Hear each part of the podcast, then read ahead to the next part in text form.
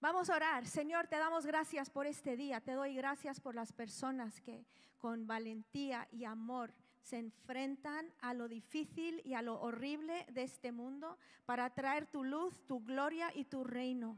Úsanos como iglesia, conmueve nuestros corazones, Señor, que no seamos una iglesia apática, una iglesia cómoda, pero que realmente queramos ver tu reino establecido en corazones de situaciones de tanto sufrimiento. En el nombre de Jesús. Amén. Y Espíritu Santo, abre nuestros oídos y nuestros ojos hoy para ver tu palabra. Amén. Amén. Bueno, estamos hablando de Agar. Agar era una esclava de Sarai, era madre del primer hijo de Abraham tiene un encuentro tan personal e íntimo con Dios que ella es la única persona que le pone nombre a Dios en la Biblia. Aunque experimenta hostilidad y abuso, Dios le fue fiel. A pesar de todo, Dios bendice su vida. Ahora, ocurrió en un tiempo muy lejano, hace miles de años, en otra cultura, otra forma de vivir, otra forma de ver la vida, pero lo maravilloso de la palabra de Dios es que se aplica a nosotros hoy en Madrid, en el siglo XXI. Sentados aquí en nuestra iglesia, podemos aprender de esta historia. Ahora, vamos a empezar leyendo la promesa que Dios le dio a Abraham acerca de su descendencia y ver cómo transcurre la historia. Vamos a Génesis 15, 2 al 5, dice, y Abraham dijo, oh Señor Dios, ¿qué me darás puesto que yo estoy sin hijos y el heredero de mi casa es Eliezer de Damasco? Dijo además Abraham, he aquí, no me has dado descendencia y uno nacido en mi casa es mi heredero.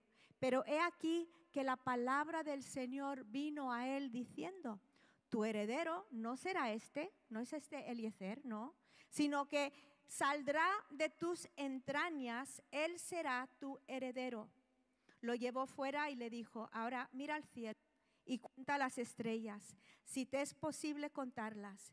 Y le dijo, así será tu descendencia. Ahora Abraham tenía una promesa, pero los tiempos se alargaban, pasaban los años, se desesperaban. Sarai tuvo una buena idea, o por lo menos ella ah, empezó a pensar que ella podía arreglar el asunto. Porque vivían en ese tiempo, no había tratamiento, no, había nada que ella podía hacer, ¿no? Entonces, ella dijo, pues yo voy a asegurar que mi esposo tenga heredero y decidió que su esclava iba a ser vientre de alquiler, básicamente, pero sin contar con ella, sin preguntarle, sin pagarle, sin nada. Era, ¿por qué? Porque era una esclava, ¿no? Y dice, entonces la consideraba propiedad. Génesis 16, 2 a 4. Entonces Sarai dijo a Abraham, voy a cambiar de micro, que este me está molestando.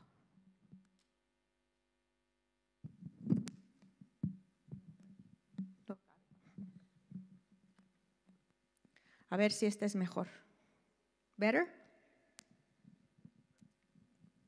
Ok, ¿a dónde íbamos? Íbamos aquí en Génesis 16, 2 a 4. Entonces Sarai dijo a Abraham, he aquí que el Señor me ha eh, impedido tener hijos. Llégate, te ruego a mi sierva, quizá por medio de ella yo tenga hijo, hijos. Y Abraham escuchó la voz de Sarai y él se llegó a Agar y ella concibió y cuando ella vio que había concebido, miraba con desprecio a su señora. Ahora vamos a pensar un momento en Agar, ¿vale? Una joven egipcia vendida por quién sabe quién, probablemente cuando Abraham y Sarai estaban en Egipto, lejos de su cultura, no tomada en cuenta de nada sin ningún derecho sobre su vida, sobre su cuerpo. Ella era una cosa y tenía pues la misma importancia que una vaca o lo que tenían ellos, ¿no? Sara no había podido tener hijos. Primero le echa la culpa a Dios, dice, Dios no me dio nada, así que luego toma la situación en sus manos, que muchas veces hacemos eso, ¿no? Oramos y si vemos que Dios no actúa así, pues ya decimos, pues a ver, ¿no? Entonces, Génesis 16, 2 dice, entonces Sarai dijo a Abraham, he aquí que el Señor me ha impedido tener hijos, llégate, te ruego, a mi sierva, quizá por medio de ella yo tenga hijos. El 4 dice, y él se llegó a Agar y ella concibió, y cuando ella vio que había concebido, miraba con desprecio a su señora. Ahora, cuando Agar se dio cuenta que estaba embarazada, pues cambió. Ya no se sentía esclava, se sentía como madre del heredero. Ella había podido hacer cosas que su ama no había podido. Había estado en la cama del amo. Su autoestima subió en el momento de que se da cuenta de que está encinta. Pero Sarai le bajó la autoestima enseguida. ¿no? Dice en, en el 6, pero Abraham dijo a Sarai, porque ella se quejó, ¿no? Entonces dijo, mira, tu sierva está bajo tu poder, haz con ella lo que mejor te parezca. ¿Ves? Es tuya, haz lo que quieras, a él le daba igual, ¿no? Y Sarai la trató muy mal y ella huyó de su presencia. A ver, ¿te imaginas cómo salió de, esa casa? no salió llorando de tristeza, llorando, fue llorando de rabia, a lo mejor de la injusticia de la vida. Ya no aguantaba más a esta mujer que quién sabe cómo la trató, pero muy mal, ¿no? Y lo que no sabía Agar es que iba a tener un encuentro con la gloria del Señor. Dios tuvo compasión de ella. Ella había huido al desierto, pero dice que Dios la encontró. Él es el que nos encuentra a nosotros, ¿no? no nosotros a Él. A veces decimos, pues yo encontré al Señor en el... No, no, Él nos encontró a nosotros. Vamos a leerlo aquí en Génesis 17. Segundo. ¿Me abres esto, Jazz? Con una mano es difícil. No soy Nick.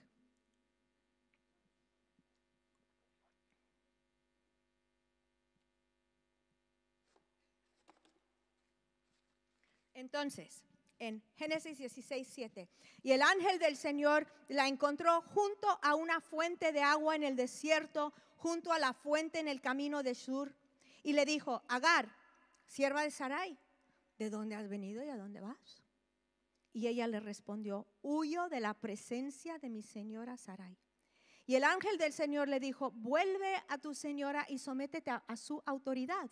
Y el ángel del Señor añadió, multiplicaré de tal manera tu descendencia que no se podrán contar por su multitud.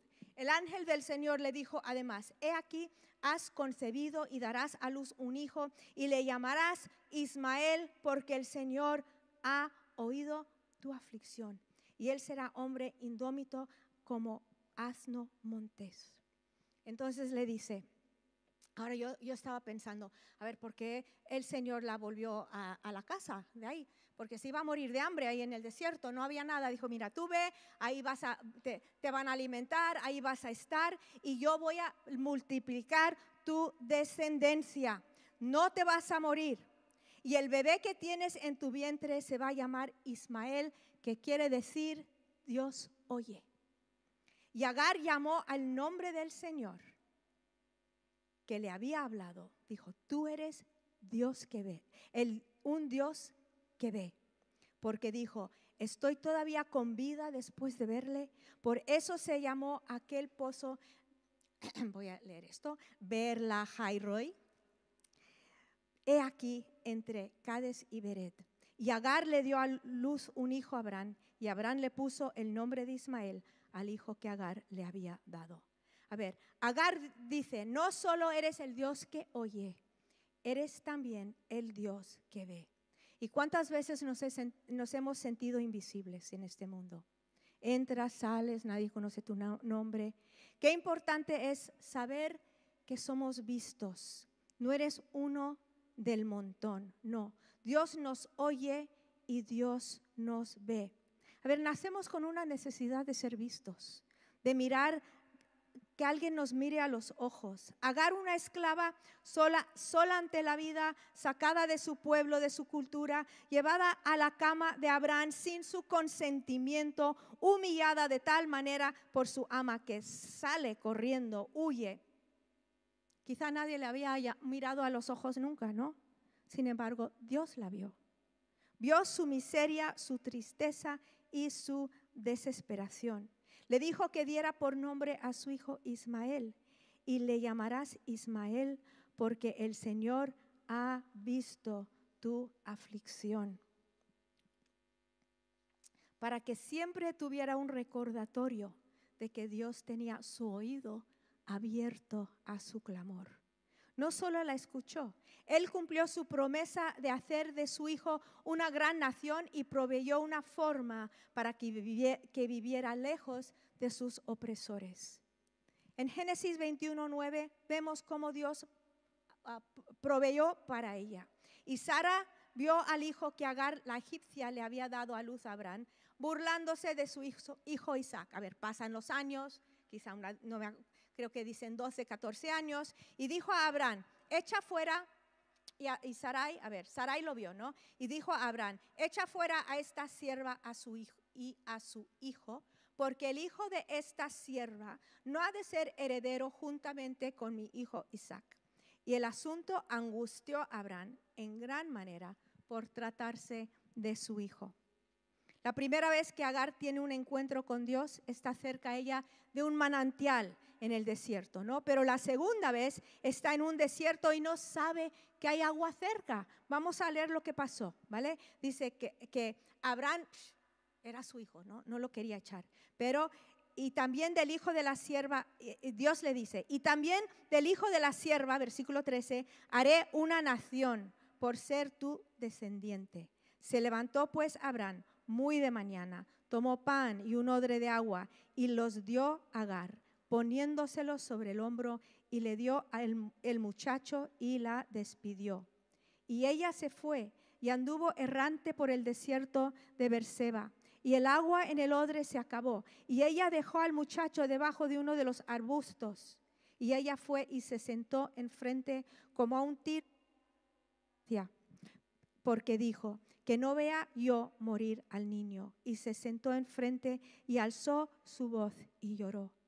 Y oyó Dios la voz del muchacho que lloraba. Y el ángel de Dios llamó a Agar desde el cielo y le dijo, ¿qué tienes, Agar? No temas, porque Dios ha oído la voz del muchacho en donde está. Levántate, alza al muchacho y sosténlo con tu mano, porque yo haré de él una gran nación. Entonces Dios abrió los ojos de ella y vio un pozo de agua y fue y llenó el odre de agua y dio de beber al muchacho. Y Dios estaba con el muchacho que creció y habitó en el desierto y se hizo arquero. Y habitó en el desierto de Parán y su madre tomó para él una mujer de la tierra de Egipto. Entonces, cuando ya se había dado por vencida, tiene su segundo encuentro con Él. Segundo encuentro con la gloria de Dios. Él aparece y abre sus ojos y ve un pozo. No tenemos todos los detalles, ¿no? Pero hubo forma esta vez que sobreviviera, no la volvió a la casa de Abraham para que no se muriera de hambre como la primera vez. No solo sobreviven, prosperan. Dios es fiel al marginado. Agar tenía todo en su contra. Era esclava, extranjera, odiada por, una persona en poder. Y claro, era marginada, pero también puedes tener todo y sentirte marginado. Pero Dios la trata con cariño y con bondad. Agar es la única persona con el privilegio en la, Biblia de darle nombre a Dios. Y ni era judía ella. Y ella le dijo, tú eres Yahvé, Roy, el que me ve. El que ve. Abraham amaba al hijo de Agar, que era su hijo. Dios los libera a los dos de la esclavitud. Cuando ella se fue, ya no era esclava. Y Dios le dijo, tu hijo va a ser un hombre libre, va a ser como los asnos del monte, ¿no? Va a ir donde quiere, va a ser lo que quiere. Dios los bendice con descendencia también. 17:20 eh, dice, y en cuanto a Ismael, te he oído, he aquí, yo lo bendeciré y lo haré fecundo y lo multiplicaré en gran manera. Engendrará a doce príncipes y haré de él una gran nación. Ahora, aunque Ismael no fue el hijo de la promesa, Dios lo cuidó, estuvo a su lado y lo prosperó. Entonces Dios obra, da igual nuestra situación. Como hemos dicho, esta situación no fue porque Agar lo hubiera orquestado ni planeado, fue una situación fuera de su control. A lo mejor tú estás en una situación fuera de tu control. Tú no te metiste en donde estás. Las personas te han tirado al pozo, yo qué sé, ¿no? Pero Dios está obrando en tu situación. Lo importante es que se encontró con Dios en ese desierto y tú y yo podemos encontrarnos con Él. Da igual el desierto por la que estamos andando. A lo mejor estás tú harto, cansado, pero Dios te ve, nos ve, conoce nuestro nombre. No esperamos que las personas nos vean. Cuando una ah, ah, no, esperamos eso, pensamos que nadie nos ve, ¿no? cuando una dependiente te, mira y te da las gracias de verdad, a que te toca, ¿no? Ahí te, te mira, te da, te, da las gracias. cuando el camarero del bar te ve, ¿te gusta? ¿No? Cuando alguien se acerca de los que... cuando alguien se acuerda de dónde vienes, que te gusta, claro, nos sentimos vistos, impacta nuestras vidas. Yo vi en TikTok algo que a mí me impactó. Espero que estén listos porque vamos a ver esto, seguramente lo habéis visto, pero vamos a verlo otra vez porque es impactante esto.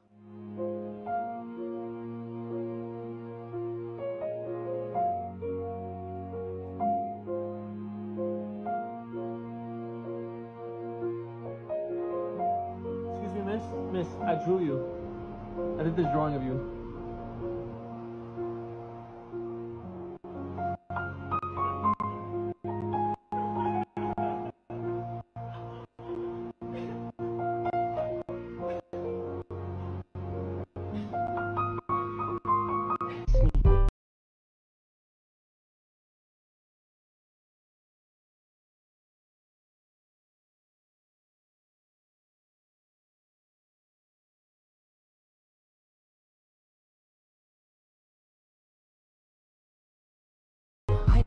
Excuse me, sir.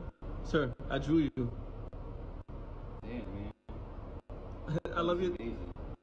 Thank you, thank you. I love your tattoos, man. You look dope. Thank you. What's your name? Jim. Yo, nice to meet you. Nice to meet you too, man. Thank you. You're welcome. La reacción de estas dos personas cuando alguien los vio tomó y los dibujó tal como eran, les conmovió. A dos personas en el metro, no sabemos por lo que estaban pasando. La mujer empezó a llorar, el chico también. Vamos a ver, vemos la reacción, ¿no? Cuando alguien los vio de verdad. Dios Roy, el Dios que ve. Pero vamos a ver seis formas que Dios te ve hoy, basada en esta historia maravillosa en Génesis.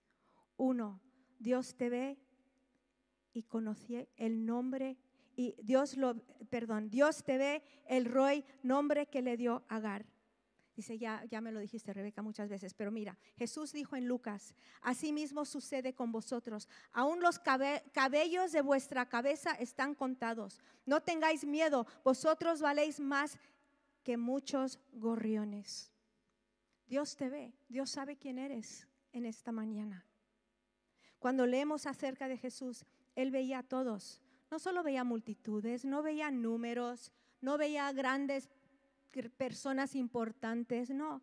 Se acercaba al leproso, al ciego, al pobre. ¿Te acuerdas cuando le tocó a esa mujer? Dijo, ¿quién me tocó? Y la está buscando, quiere verla, quiere hablar con ella. Él busca las caras de las personas. Tan importante fuiste que Dios fue a la cruz cruel por ti y por mí. Él quería tenerte para siempre. Número dos, el Roy conoce tu nombre. ¿Sabes? El pintor de TikTok tuvo que decir, señora, señora, he pintado una, te, he pintado, te he dibujado. O al chico, oye, joven chico, pero Dios no. Dios dijo, Agar, ¿qué haces aquí? Te dice a ti, ¿qué haces aquí? ¿Quién, er, ¿Quién, eres? Él te conoce, ¿no? Él te conoce, Cristina, Manuel, Andrés, Gaby, Sebastián, todos. Él dice, Él nos conoce por nombre. Y le dijo, Agar, sierva de Sarai, ¿de dónde has venido y a dónde vas? Ahora él sabía, pero él quería su respuesta. Cuando Dios te pregunta algo, no es porque no sabe, es porque quiere ver qué es lo que decimos. Nosotros necesitamos escuchar lo que decimos. Dice, ¿de quién huyes? ¿No? A lo mejor esta mañana Él te pregunta, ¿de quién huyes o a dónde vas? Él no solo la conoce, la conoce de verdad. Y Él no solo te conoce, tu nombre está grabado en sus manos, dice Isaías. Dice, he aquí en las palmas de mis manos te he grabado.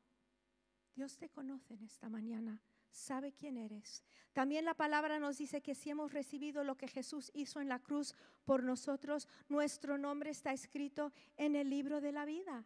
Tu nombre ahí está seguro si tú le has conocido. Él te conoce. Esto suena muy sencillo, pero ¿cuántas veces no lo creemos y pensamos, bueno, Dios es para este, pero para mí no. El Espíritu Santo es para esta, pero para mí no. Dios dice, yo te conozco, yo conozco tu nombre. Y el Dios que ve, ve tu necesidad en la situación en la que te encuentras. Quizá la situación te ha venido por sorpresa, pero Dios está. Él te ve.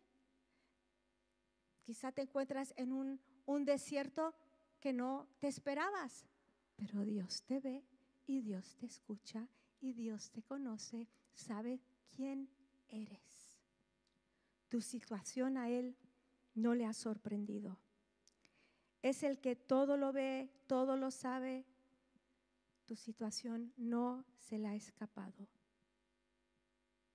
Salmo 33, 18 dice, He aquí los ojos del Señor están sobre los que le temen, sobre los que esperan en su misericordia. Los ojos del Señor están sobre los justos y sus oídos atentos a su clamor. El Dios que ve, el Dios que escucha. El Dios que te ve, el Dios que te escucha. Salmo 139, 16.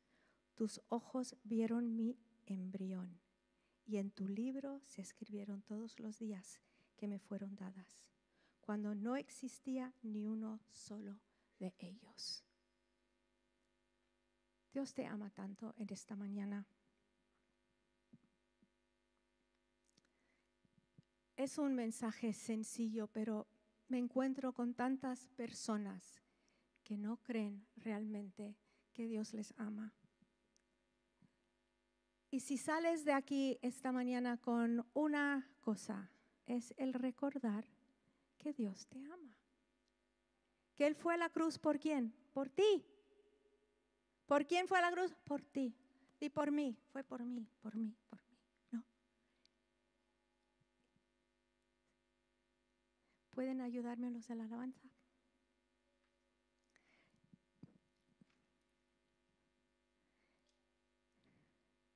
Yo sé que es un poco incómodo mirar a alguien a los ojos y verlos, ¿no? Y nunca hacemos esto en amistad y no queremos incomodar a nadie. Pero ¿te atreves a mirar a la persona a tu lado a los ojos y verles de verdad? Hola Milka. Dios te ve y Dios te ama.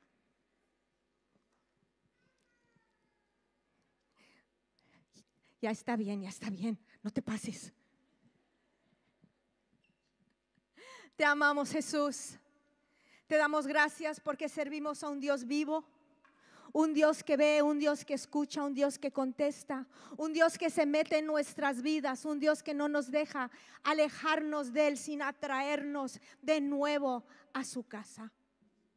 Yo pido por cada persona hoy que se siente, sienta lejos de Dios, que están aquí o nos están viendo por internet y te sientes lejos de Dios. Sabes que Dios no está lejos de ti. Podemos mirar y decir, eres el Dios que me ve. Eres el Dios que me ve. Eres el Dios que me ve. Te amamos, Cristo. Te amamos. Vamos a ponernos de pie.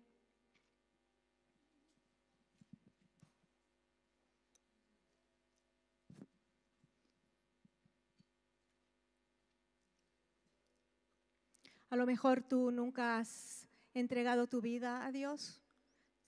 Te parece tan lejos. Un Dios tan desinteresado en tu vida. Pero Él te ha traído aquí para que escucharas esto. Él te ama. Quiere involucrarse en tu vida. Quiere levantar tu carga. Quiere limpiar tu conciencia. Quiere que experimentes su perdón, el perdón de Dios. No hay nada igual que saber que todo lo que has hecho, lo malo, tus equivocaciones, tu pecado, que Él lo tomó en la cruz por ti. Y lo único que tienes que hacer, que es algo importantísimo, a veces cuando decimos lo único, parece que es algo chiquito, no, es un paso enorme. ¿Qué es este paso? Es decir, Señor, yo recibo todo lo que tú hiciste en la cruz por mí y pido que me perdones. He andado lejos de ti. Soy egoísta.